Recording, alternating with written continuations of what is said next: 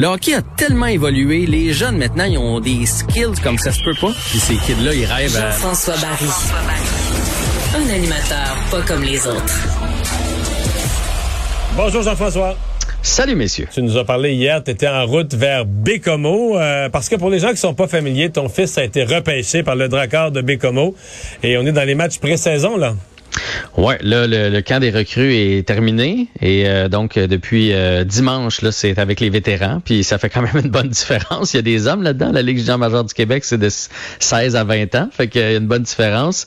Et ben là ce soir, il y a 16, 17. Il y a 16. Il y a 16. il y a des gars de 20 ans dans l'équipe là.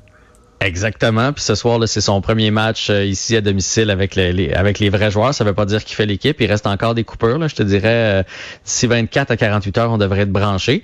Mais c'est quand même des, des drôles d'émotions euh, pour pour le papa. Là. Puis je vois mon gars qui est quand même un peu stressé puis tout ça. Mais c'est un c'est des beaux feelings. Puis est-ce que l'espoir est là déjà de faire l'équipe cette année? Est-ce que ça Écoute, je te dirais les choix de première ronde, parce que Nathan été un choix de première ronde, à 75 Hum, finissent par faire l'équipe. Il y a peut-être euh, entre 15 et 20 joueurs par année qui font l'équipe à leur première année. C'est sûr que là, cette année, avec le fait que la pandémie a eu lieu l'année dernière, donc pas de saison midget 3, la marche est encore plus grande. La dernière fois qu'il a joué, c'est Bantam 3A.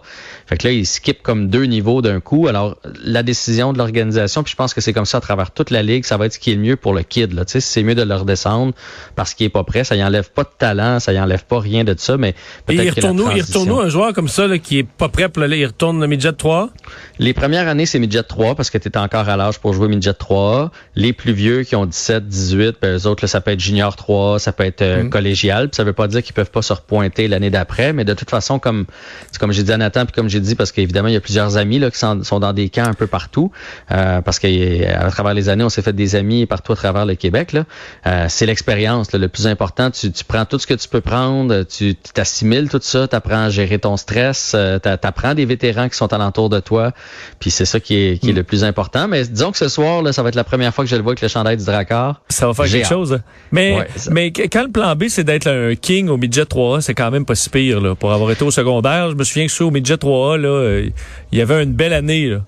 Ben oui, puis tu sais, c'est sûr que si jamais d'ici la fin de la semaine, il est retranché, il va avoir une petite déception, mais en bout de ligne, il sait, il comprend, ça y a été bien expliqué que le plus important, c'est son développement. Le but, c'est pas euh, de, de, jouer à ta première année, le but, c'est de jouer puis d'avoir une belle carrière junior et peut-être euh, une belle carrière là, après ça chez les professionnels, que ce soit dans la Ligue américaine, en Europe ou, euh, évidemment, Nathan, lui, rêve de, de Ligue nationale. Fait qu'on verra bien ce soir. Je vais vous tenir au courant de, de ça. Puis, soit dit en passant, Mario, il y a une famille qui a, qui a accepté de m'héberger et c'est une famille de Rimouski qui est maintenant euh, de l'autre côté du fleuve. Et là, quand je leur ai dit que je faisais une intervention avec toi, tu es, tu es l'idole de, ah! de, Danny chez qui j'habite. Bon, ben, c'est bien. Mais j'ai beaucoup d'amis à Bécomo aussi, là, énormément.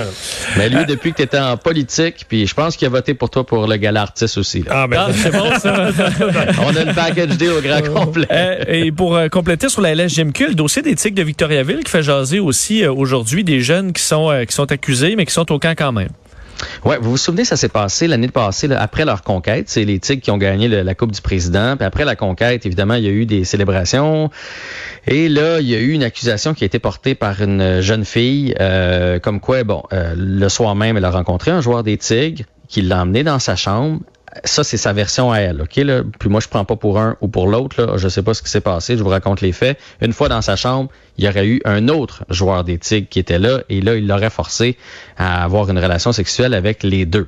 Évidemment, c'est pas la version des deux jeunes hommes, et, ils sont appelés à comparaître le 5 octobre prochain. Et là, ce qui fait jaser, c'est qu'il y en a plusieurs qui disent pourquoi on n'a pas attendu là?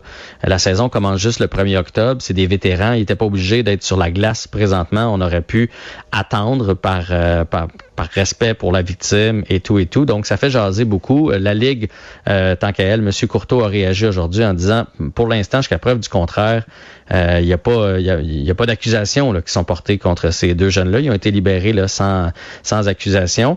Euh, du côté de la, de la, de la SQ, on dit que, puis d'ailleurs l'article est sorti, le reportage est sorti sur euh, TVA, comme quoi il pourrait y en avoir des accusations. Sont en train apparemment de monter une preuve solide. Donc ça va être un dossier qui va être à suivre disons, dans les prochaines. On dit le 13 septembre qu'on devrait avoir le rapport final.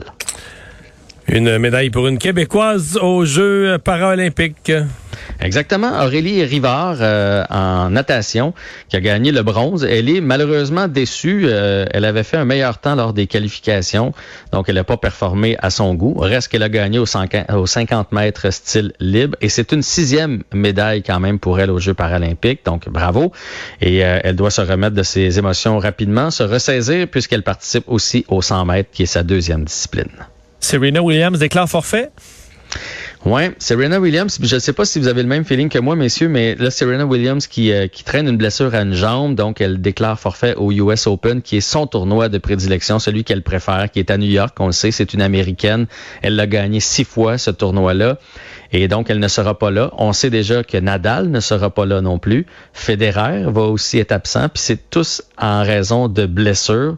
Et j'ai comme l'impression, les, les trois noms que je viens de vous nommer ont dominé le tennis depuis depuis aussi longtemps que je me souviens. Là, ça fait au moins 15 ans qu'ils sont sur la sur la, la, planète tennis puis qui, qui se maintiennent dans le top. Et là, j'ai l'impression qu'on assiste, on dirait, à, à la fin là, de cette génération-là.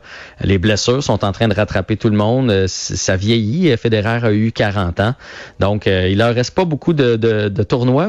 Si jamais ils reviennent à Montréal puis que j'ai la chance d'aller les voir, c'est sûr que je vais me payer ça parce que je pense qu'un jour, dans, dans 20-30 ans, on va se vanter d'avoir vu ces, ces monuments du tennis. Donc, Serena Williams qui fait l'impasse sur le US Open. Un nouveau corps arrière numéro un pour les Jaguars de Jacksonville pour relancer l'équipe, il l'espère sûrement. Oui, puis tu sais, on, parlait de mon fils tantôt que la marche était grande. C'est quand même fou là, ce que ce jeune-là va vivre. C'est le premier choix au, lors du dernier encamp de la Ligue nationale de football. Et euh, bon, pas juste, pas juste premier choix de premier tour, le premier choix, toute équipe confondue. Là. Exactement, le premier total, total. Fait que ça vient avec son lot de pression, évidemment. Les regards étaient tournés vers lui.